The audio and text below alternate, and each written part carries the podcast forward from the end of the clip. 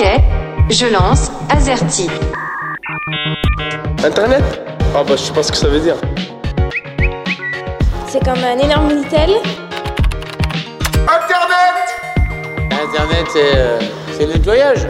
Notre Zoom est consacré ce soir à un voyage orbital qui porte le nom d'Internet. Dark Web. Un terme qui, j'en suis sûr, ne vous est pas inconnu.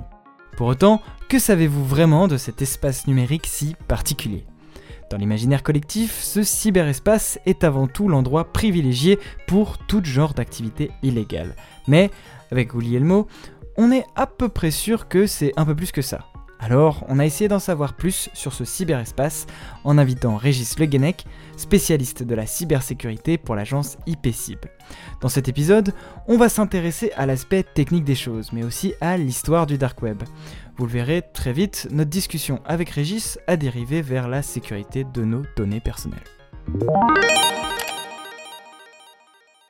Pour qu'on ait les mêmes bases et bien comprendre ce qu'est le dark web, je vous propose un petit rappel sur ce qu'est l'internet et ce qu'est le web, parce que c'est pas la même chose. Internet, c'est le réseau des réseaux. Régis Le Guenec nous parlera de contenant. En gros, c'est la structure. Le web, quant à lui, c'est juste un service parmi tant d'autres. Quand vous vous connectez à Internet, vous pouvez utiliser une multitude de services comme l'email ou le téléchargement de fichiers via un service de torrent par exemple. Mais dès que vous utilisez un navigateur comme Google Chrome ou Firefox, vous êtes sur un autre usage de l'Internet, le web. Bon, par rapport à tout ça, du coup, le dark web, c'est quoi? Si on fait le parallèle avec euh, le darknet et le dark web, le darknet, en gros, c'est l'infrastructure, même si elle utilise la même infrastructure que l'Internet. Et puis, euh, dans euh, les darknets, puisqu'il y en a plusieurs, euh, dans les darknets, on va trouver des services, dont le dark web. Mais pareil, hein, dans le darknet, il n'y a pas que le dark web. Et le deep web alors? J'ai l'impression que souvent, le dark web et le deep web sont des termes confondus. On pourrait parler de trois niveaux dans la partie web. Il y a le web surfacique, le web de surface. C'est quelques petits pourcents du web mondial. Donc en gros, ce sont toutes les pages qui sont indexées et qui sont accessibles facilement, c'est-à-dire en gros sans mot de passe et sans avoir besoin d'avoir un outil autre que les navigateurs euh, classiques. Ensuite, on va avoir juste en dessous euh, ce qu'on appelle le deep web. Donc en gros, la partie un peu euh, sous la surface, euh, qui représente euh, énormément de pages web, puisque là, ce sont à la fois toutes les pages qui sont protégées par un mot de passe, donc qui sont plutôt privées. Donc là, on peut imaginer les réseaux sociaux aujourd'hui, mais les encyclopédies, les services payants, donc avec euh, un compte. Et puis, euh, tout ce qui n'est pas indexé dans les moteurs de recherche, donc on va dire difficilement accessible. Ça, ça fait partie à peu près euh, du deep web. Et puis, tout en, tout en bas, tout en bas, là où, où on va avoir besoin d'un équipement particulier, notamment pour aller sur le réseau Tor, euh, l'un des darknets, il faut un browser, un navigateur qui s'appelle Tor Browser, donc un navigateur particulier. Euh, là, on est en gros dans le dark web où là, euh, bah, en gros, les pages ne sont pas indexées dans les moteurs de recherche, l'accès est difficile puisqu'il faut s'équiper avec un, un browser particulier. Jusqu'au clear web, c'est facile. On ouvre un navigateur, on va à une adresse et on trouve une page. Que des pages protégées par un mot de passe comme Facebook fassent déjà partie du deep web, ça, ça ne m'avait jamais traversé l'esprit. Mais pourtant, euh, c'est assez évident. En revanche, les dark web m'intriguent. Si le clear web a été créé pour partager des informations avec tout le monde, il est en fait assez évident que l'on souhaite aussi partager en toute sécurité certaines informations avec seulement certaines personnes. Je me demande donc comment et quand les dark web est apparu par rapport au clear web. Le darknet, à l'origine, euh, a été inventé euh, plutôt dans les années 70. Le darknet, euh, c'est un peu le début de l'Internet. hein. C'était un peu le, début avec l'ARPANET. Et donc, en gros, bah, l'idée un petit peu de, tout ça, c'était de, protéger les communications. Dans les années 90, en gros, l'idée, c'était aussi de... en dehors d'avoir de la résilience, comme je l'ai dit, mais c'était de protéger les espions les espions américains euh, qui en gros avaient besoin d'échanger des messages à travers le web. Et donc en gros ils utilisaient ce, sous-réseau euh, qui en gros permettait euh, d'assurer l'anonymat et la confidentialité. Et puis après est arrivé euh, donc il est un des dark web le plus connu, le plus médiatisé, notamment euh, après les années 2000. Eh ben, moi, en étant un peu moins expert sur ce sujet-là, il y a une question qui me vient tout de suite. Mais pourquoi tout cela devrait nous intéresser? Ça veut dire, est-ce que c'est un sujet pour ceux et celles qui travaillent dans la techno, ou ça devrait intéresser moi aussi, que j'ai fait un usage, disons, standard d'Internet? Bah déjà pour répondre rapidement à ta question, j'ai développé un peu, mais en gros, euh, tout, utilisateur de l'Internet, euh, tout utilisateur du numérique, en gros, a besoin de protéger ses communications, a besoin de protéger sa vie privée. Hein. Dans, dans, la cybersécurité, on parle de trois piliers confidentialité, intégrité, disponibilité. Donc là, on est plutôt sur la notion de confidentialité. Euh, on l'a entendu aussi avec les grandes affaires. Euh, le but, c'est aussi d'échapper à certains endroits, à la fois à la censure, mais aussi à la surveillance de masse. Et en gros, c'est un outil un peu au service de la liberté d'expression et puis de la lutte contre les abus des puissants. J'entends cet argument du tout utilisateur du numérique a besoin de protéger ses données. Mais sur le web plus classique, je suis pas déjà protégé? Alors, euh, pas vraiment. Je parlais des trois piliers, donc le CID, mmh. euh, donc la confidentialité, c'est le C. On va s'intéresser à ça uniquement. Euh, quand en gros, on, on, fait transiter des données dans la tuyauterie Internet, vu qu'elle est mondiale, elle est utilisée par tous. En gros, il y a ce qu'on appelle l'homme du milieu, man in the middle. En gros, c'est celui qui se trouve sur le bord de la route, sur le chemin, et qui est capable d'intercepter ce qui transite via la tuyauterie Internet. Donc, par défaut, les données sont transitent en clair. Euh, Aujourd'hui, déjà depuis quelques années, si on parle du service web, avec le protocole HTTPS, les données transitent de façon sécurisée. Donc c'est tout ce qui est site euh, classique qu'on peut consulter. Alors euh... aujourd'hui, oui, aujourd'hui, la plupart des sites sont HTTPS, mais si tu fais du transfert de fichiers, bah, tu n'es pas forcément sécurisé. Euh, la messagerie, elle n'est pas forcément sécurisée. En gros, tous les services n'utilisent pas euh, des protocoles sécurisés, c'est-à-dire qu'aujourd'hui, il y a encore beaucoup de choses qui passent dans le tuyau en clair et qui sont du coup euh, interceptées ou interceptables par euh, l'homme du milieu. À écouter Régis, le dark web est quelque chose qui sert avant tout à la sécurité de nos données. Bon, ça devrait servir, disons, parce que je ne crois pas ait tant de gens l'utilisent régulièrement. Mais le dark web est aussi assez connu de la plupart des gens comme les coins d'Internet où il se passe des choses louches. Je ne sais pas si vous vous, souvenez, mais le dark web est devenu très populaire à l'époque des Silk Road, au début des années 2010. Un site où l'on pouvait tout acheter en bitcoin, des stupéfiants, des armes, des cartes de crédit volées, jusqu'à la paix de pornographie. Or, Silk Road a fermé il y a un petit moment, mais je me demande si le dark web reste un lieu dominé par ces activités illégales.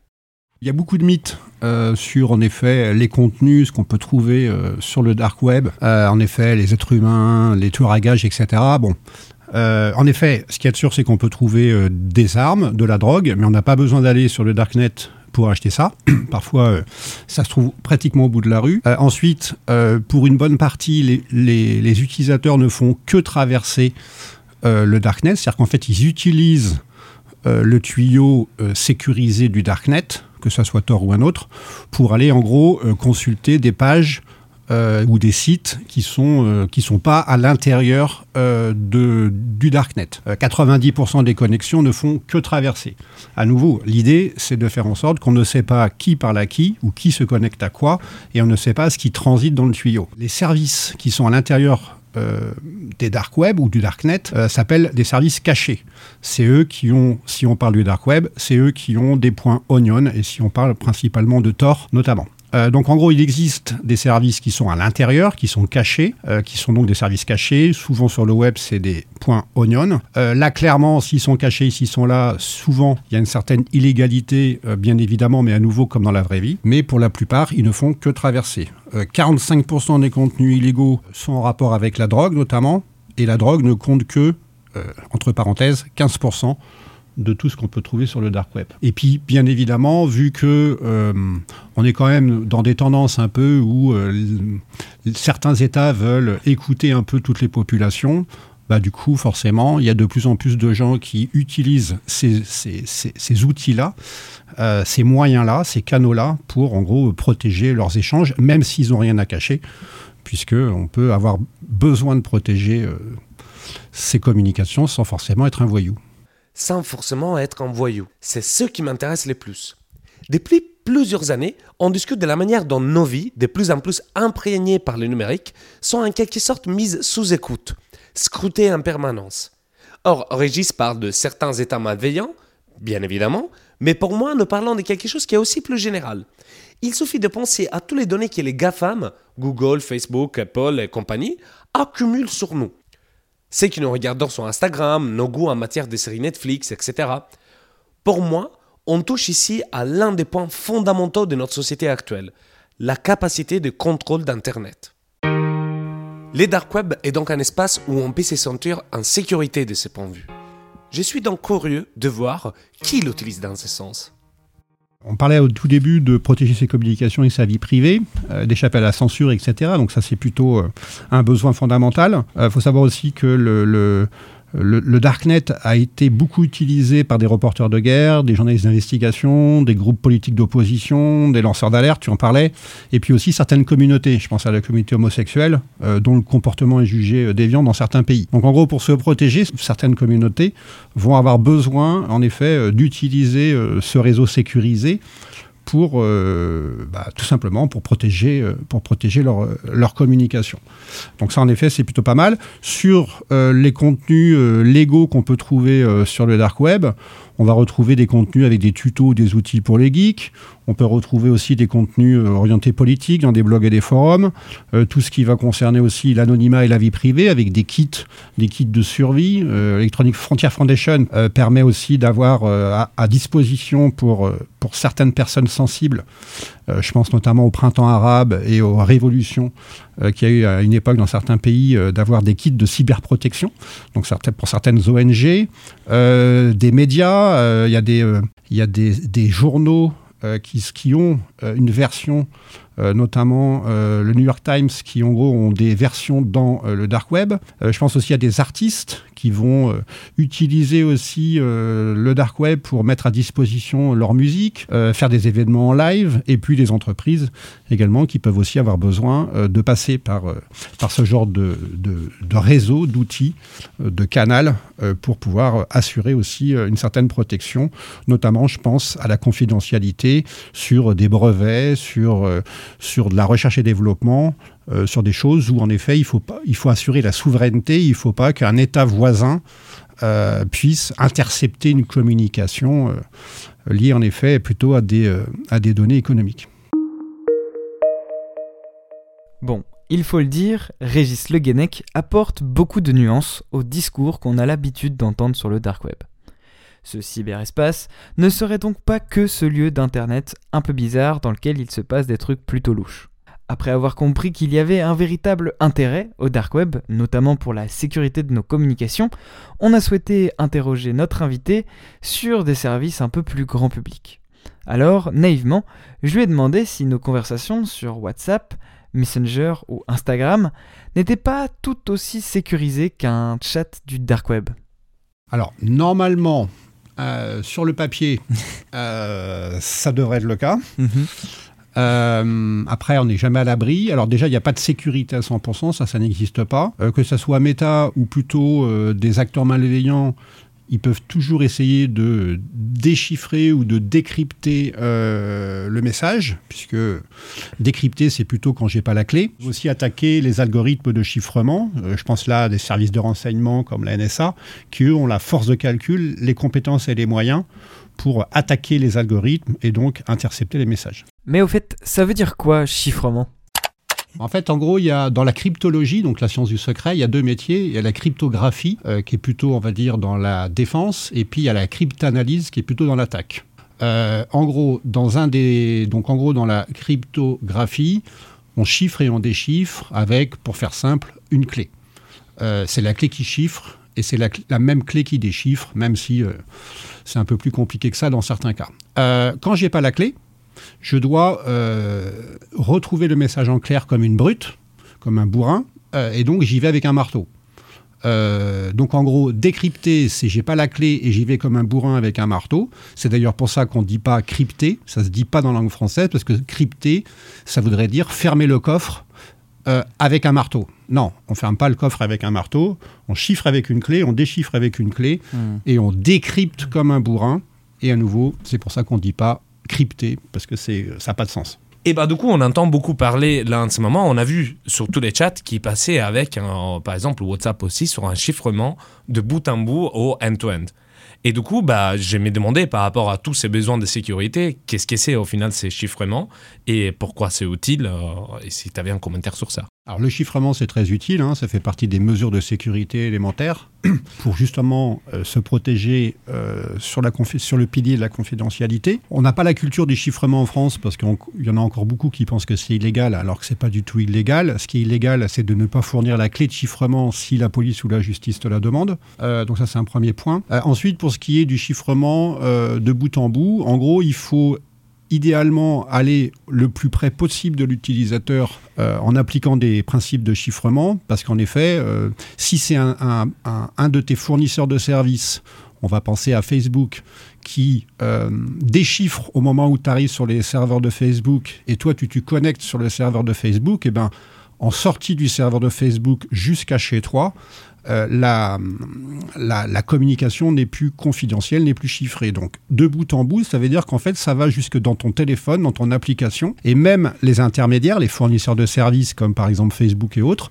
ne peuvent pas euh, voir euh, ta communication, ne peuvent pas consulter les messages qui transitent par eux dans le tuyau. Donc, en gros, plus tu vas proche de l'utilisateur, mieux c'est, en sachant que du coup là, c'est chiffré jusque dans ton téléphone, jusque dans l'application, ce qui n'empêche pas d'avoir un spyware, donc en gros un logiciel malveillant sur ton téléphone qui, une fois déchiffré, une fois que la communication est en clair au bout, donc euh, sur ton téléphone, d'être intercepté. en fait, il y a toujours moyen, il suffit même de récupérer euh, la main sur le téléphone.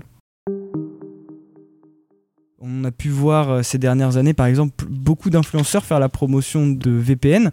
Et aujourd'hui, c'est quelque chose qui, commence à toucher le grand public. D'après vous, euh, dans les usages, euh, il y a quelque chose qui a changé. Est-ce qu'aujourd'hui, les gens sont plus sensibles à leurs données, à leur sécurité en ligne, en tout cas?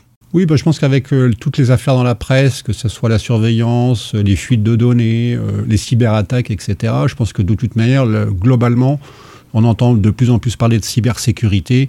Donc en gros, l'utilisateur lambda est de plus en plus attentif. Moi, je le vois notamment sur euh, la, robustesse des mots de passe auprès des étudiants d'année en année. On voit bien que cette hygiène numérique, euh, cette façon de se protéger, elle, elle s'améliore quand même euh, tous les jours. Alors après, c'est vrai qu'avec des outils dont on entend en effet parler pas mal avec les influenceurs comme les VPN, Virtual Private Network, en gros, ça permet à nouveau de chiffrer sa communication. Alors, euh, ce qui est assez drôle dans le VPN, c'est que souvent, quand on entend parler du VPN, les gens pensent plutôt euh, changer d'adresse IP, euh, regarder des films sur un autre continent. donc là, on est plutôt sur du hacking d'usage, puisque le VPN, normalement, il est plutôt là pour se connecter sur un réseau interne, donc on est à l'extérieur. Donc plutôt un VPN est quand même plutôt utile dans un cadre d'entreprise euh, pour pouvoir euh, euh, se connecter au réseau et profiter des services du réseau local de l'entreprise, comme l'intranet, la messagerie interne, etc., les serveurs de fichiers, quand je suis en déplacement. donc il est primordial de se connecter de façon sécurisée quand j'utilise la tuyauterie qui est partagé par le grand public et par les crapules de tout genre au niveau mondial. Euh, donc oui, euh, dans un cadre professionnel, le VPN est, plus qu'utile. Euh, dans un cadre on va dire du particulier lambda. Déjà, il y a le HTTPS pour ce qui est du service web qui est vital à partir du moment où je vais saisir des données sensibles mon mot de passe, mon numéro de carte bleue ou des données euh, personnelles. Euh, par contre, si je suis sur le site de Marmiton, euh, que l'homme du milieu il sache que je suis sur le site de Marmiton et sur la page des flancs pruneaux ou du Queen Amman plutôt, je m'en fiche. En fait, c'est tout dépend si j'ai quelque chose de sensible à faire transiter par le tuyau. Si c'est le cas, il faut absolument que je m'assure que ce transport se fasse de façon sécurisée. Je fais souvent le parallèle avec l'idée de euh, confier ça à un fourgon blindé pour qu'il aille transporter ton information sensible à l'autre bout du tuyau, sur la route, à destination, quand tu as quelque chose d'important à faire transiter. J'ai l'impression qu'il y a cette idée que nous, il faut protéger nos données, et de l'autre côté, il y a des attaquants. L'État ou des gens malveillants. Prenons l'NSA. National Security Agency aux États-Unis, l'agence de sécurité qui espionnait tout le monde grâce aux programmes comme par exemple PRISM. Si vous vous souvenez, il s'agit des programmes révélés par le lanceur d'alerte Edward Snowden en 2013. Est-ce que donc l'NSA devient de plus en plus bonne? Est-ce que nos attaquants développent des outils aussi toujours plus performants? C'est le chat et la souris, à nouveau, hein, ça s'arrêtera jamais. C'est un long voyage. Euh, ça va toujours euh, d'un côté s'améliorer et de l'autre également. Il y en aura toujours un qui aura plus de longueur d'avance. Euh, les algorithmes de chiffrement euh, sont de plus en plus robustes, bien faits. Euh, ont parfois euh, assez peu de vulnérabilité, mais souvent pour casser un algorithme, pour casser une clé, il faut une force de calcul. Et ça, ben, les forces de calcul de l'informatique évoluent euh, assez vite. Et donc, en gros, c'est un peu sans fin. Donc, on n'est pas prêt, euh, on n'est pas prêt d'avoir encore des soucis sur, euh, sur nos échanges et nos communications, puisque euh, avec l'informatique quantique, par exemple, euh, qui risque d'arriver dans les prochaines années, on est mal barré là-dessus. Méthodes d'attaque et de défense évoluent donc tout le temps dans le cyberespace. En sachant cela, on a voulu savoir comment les grandes plateformes numériques faisaient pour se protéger. D'ailleurs, sont-elles si bien protégées? Ces dernières années, on a pu entendre parler de fuites de données de la part de Facebook, de Google, etc. Est-ce qu'on ne pourrait pas attendre de tels géants une sécurité en béton armé? Alors en effet, ça c'est une bonne question puisqu'il y a des fuites partout, hein, de plus en plus, parce qu'on a de plus en plus de services, on a de plus en plus de données, et puis toutes ces données-là, bah, elles ont de la valeur tout simplement. Euh, donc en gros, elles se font attaquer. Des fois, c'est même euh, un acte maladroit. Euh, ou même euh, de, l'inattention lors d'une mise à jour, puisque la difficulté, c'est de euh, ne pas intégrer de nouvelles vulnérabilités dans le temps. Et comme les systèmes ils doivent être mis à jour, comme on demande en tant qu'utilisateur toujours de nouvelles fonctionnalités, du coup, il y a toujours des nouveaux développement. hein. Si on s'était arrêté à Windows 3.1 ou Windows 95, on n'aurait plus trop de problèmes, mais on comprend bien que, ben, que non, que c'est mieux quand même d'avoir de nouveaux services, de nouvelles fonctionnalités. Donc là, c'est pareil, c'est sans fin. Il y aura toujours des vulnérabilités, euh, puisqu'on on fait évoluer le système. Euh, et donc, euh, il y aura toujours des gens pour s'infiltrer dans ces failles et faire en sorte de pirater les données, puisque c'est un peu l'or du 21e siècle. La data, c'est quand même quelque chose d'important. Et donc, entre des mauvaises configurations, des erreurs, un petit côté maladroit, et puis des crapules qui veulent s'emparer du trésor, euh, des fuites, euh, c'est pas, c'est, ça- ça- c'est pas fini, quoi. Même sur des géants comme ça, quoi. Même sur des géants, parce que à nouveau, ils ont aussi euh, des fois des mises à jour, des évolutions qui font que ben, l'erreur est humaine. Euh, et puis des fois, ils utilisent aussi, et ça c'est un problème qu'on rencontre partout, notamment dans les développements, c'est qu'ils utilisent un certain nombre de composants et de dépendances. C'est un peu le château de cartes. Euh, ils réinventent pas la roue à chaque fois. Ils s'appuient sur des logiciels open source ou autres. Et ce qui fait que le moindre maillon de la chaîne qui est faillible, euh, c'est tout qui s'écroule et euh, la créativité et l'ingéniosité euh, de, certaines, de certains cybercriminels dont c'est le métier, ils font ça tous les jours, hein, ils ont fait des études, bah, va profiter d'un instant d'inattention ou d'une vulnérabilité à un moment pour tout simplement s'infiltrer, puisque eux, c'est eux qui décident du moment, des armes et de l'endroit. Ils sont presque des fois un peu en attente d'une faiblesse, d'une erreur. Moi, en écoutant tout ça, j'ai un, petit problème. J'ai l'impression que, un, ces géants sont très fragiles, au final. Et deux, j'ai l'impression que quand on parle de cybersécurité, on nous demande, à nous, les usagers, de, par exemple, changer des applications. De, euh, je ne sais pas, comme on a dit tout à l'heure, si on veut être sûr de, que les infos soient bien sécurisées, il faut s'équiper. On l'a dit. Mais du coup, je me demande bah, que c'est très étrange pour moi que nous, on a décidé collectivement, quelque part, euh, que la protection de nos données était gérée par Facebook, par les GAFAM, etc. Et bah, ce serait pas plus, je sais pas, à l'État de, par exemple, organiser, pas gérer complètement, mais de organiser quelque sorte la protection de nos données à la place de la remettre complètement à des gens qui ne sont pas forcément experts euh, et qui peut-être n'ont pas les, les temps, l'envie aussi de se plancher sur la question. Je pense que les gens, ils n'ont pas forcément envie de confier euh, certaines de leurs données ou toutes leurs données à l'État, aux États, au gouvernement. Euh, je pense que les gouvernements en ont euh, déjà pas mal des données. Il y a une petite histoire qui est intéressante, qui justement s'appuie un petit peu sur cette notion un peu de, centralisation des données des Français. C'est en 1974. En gros, le, gouvernement voulait en gros ficher centraliser euh, 50, plus de 50 millions de Français dans le projet qui s'appelle Safari. Euh, et l'idée, en gros, c'était de rassembler euh, et de- d'avoir une petite fiche d'identité numérique informatique. Et tout ça, il devait être rassemblé dans un ordinateur euh, au sein des locaux du ministère de l'Intérieur. Donc, on peut imaginer que à ce moment-là, euh, l'opinion publique s'est mobilisée. Euh, bah, en plus, 60, dans les années 70, ça a réveillé de douloureux souvenirs, euh, notamment liés à l'occupation. Et le Premier ministre de l'époque a été contraint de faire machine arrière et a créé un comité euh, qui était en charge de mener des consultations. Et en gros, tout ça a débouché sur euh, la création de la CNIL, Donc la Commission nationale euh, informatique et liberté. un organisme qui justement euh, est normalement à peu près indépendant et qui euh, assure euh, justement la protection des données avec le règlement européen maintenant, le fameux RGPD, euh, qui euh, justement met un code de la route. En fait, je pense que l'État est plutôt là pour mettre en place des règles. On le voit aussi avec euh, l'ANSI, l'Agence nationale de la sécurité des systèmes d'information, qui est plus là pour mettre des règles en place, porter des exigences à certaines entreprises essentielles pour qu'elles se protègent bien et que leurs services continuent coûte que coûte d'être euh, apportés aux populations. Et puis, bah, il y a l'aspect économique avec les grosses entreprises euh, qui font leur business euh, et qui, euh, et qui euh, faut le dire quand même, euh, nous apportent des services euh, qui sont plutôt quand même de qualité, en tout cas pour, euh, pour la plupart et pour certains. Après, euh, la CNIL, elle est, si je ne m'abuse, elle est souvent décriée pour justement, des fois, son manque de, de pouvoir, non? Alors, avec le RGPD au niveau européen, la CNIL a eu un peu plus de pouvoir de sanction. Euh, ça a un petit peu évolué euh, là-dessus. Euh, mais oui, oui, à, son début en tout cas, elle n'avait pas un énorme pouvoir de sanction. Donc en gros, à partir du moment où, où le gendarme ne peut pas verbaliser, bah, en gros, forcément, il y a des abus. Quoi.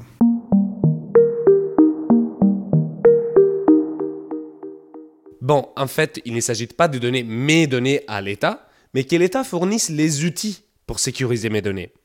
Par exemple, Harald Balkan, de la fondation Small Technology et militant des droits de l'homme, propose de donner à chaque citoyen et citoyenne européen un espace numérique sur des serveurs publics gérés par des administrations locales, comme par exemple les municipalités, sur lesquels les citoyens et les citoyennes peuvent conserver leurs données, sans les donner aux GAFAM. Honnêtement, si la municipalité met en place l'infrastructure, je suis tout à fait pour donner un coup de main à mes amis pour mettre en place des services comme par exemple Nextcloud, l'équivalent open source de Google Drive.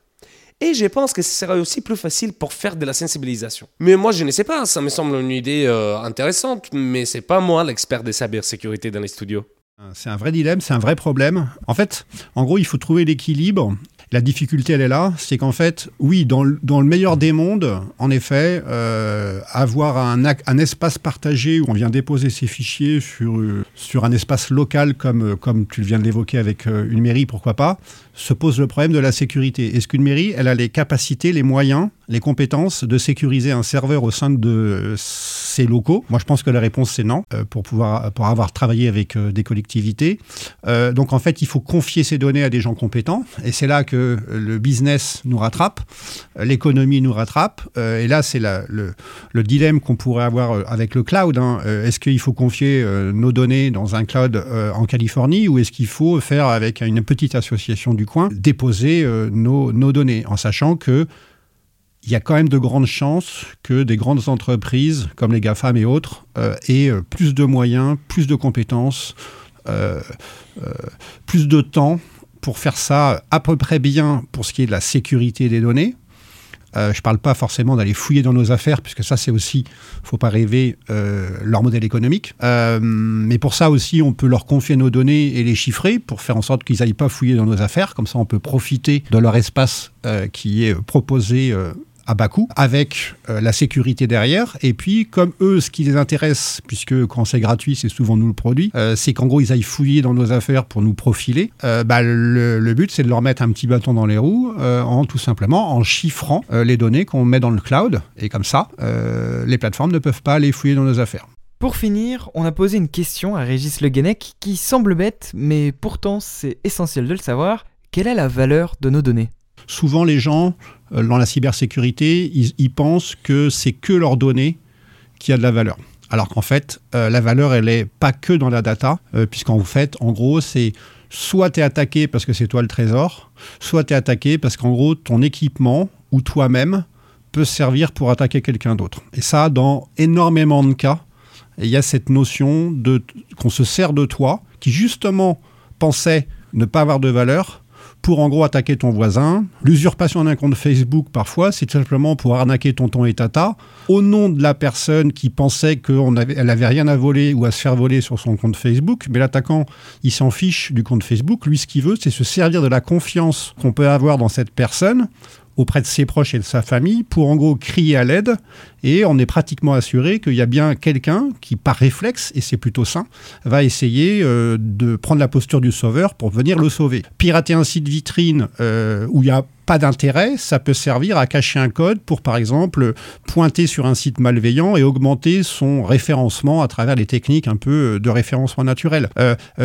pirater un site tout pourri, ça peut être aussi un site vitrine sans intérêt, ça peut être pour y cacher euh, un exploit, donc en gros un petit script, un petit logiciel qui va permettre d'infecter euh, tout simplement tous ces visiteurs. Euh, voilà, donc en gros il y a plein, plein, plein d'attaques qui s'appuient non pas sur la valeur euh, de la personne ou du, ou du site, euh, mais plutôt s'en servir comme un moyen d'attaque. Donc ça, c'est un premier point. Le deuxième, en effet, c'est la valeur de la donnée. Donc la valeur de la donnée, bah, ça, clairement, euh, aujourd'hui, la donnée, ça vaut de l'argent. Il y a des entreprises qui gagnent plutôt assez bien leur vie avec la revente de nos données personnelles. Donc ça, c'est pas un scoop. Pour ce qui est des tarifs, ça va dépendre un petit peu de quoi on parle. Ça va dépendre un peu de, de la fraîcheur euh, de la data. Je pense à des comptes, euh, des comptes euh, Facebook, Spotify, Uber, Airbnb, etc. Tous ces comptes-là ont de la valeur. En gros, tous les profils ont de la valeur. Tous les profils se revendent sur le darknet. ça peut aller de quelques euros à un peu plus pour certains comptes. Ça dépend à nouveau si c'est un compte récent, parce qu'on peut imaginer que les anciens comptes, les mots de passe ont été changés. Donc du coup, ils ont plus de valeur. ça s'achète par paquet de 10, 200, 2000. Et puis, on va trouver aussi tout ce qui est euh, papier d'identité euh, qui permettent souvent, et c'est valable aussi avec euh, des, comptes, d'usurper l'identité de quelqu'un. Donc, en gros, de pouvoir mener des actions au nom de quelqu'un. Et l'usurpation d'identité, c'est un véritable problème, un véritable fléau. Merci à Régis Le Guenec d'IPCIB pour avoir répondu à nos questions sur le dark web et la cybersécurité. Si cet épisode vous a plu, on vous invite à nous le signaler sur vos applications de podcast. On rappelle également que nos autres émissions sur le Fab Lab et la conception d'interface sont disponibles en podcast en tapant Azerty sur vos applis préférées. Bref, sur ce, on vous dit à bientôt pour de nouvelles aventures numériques. J'aime bien venir ici parce que le Wi-Fi va super vite.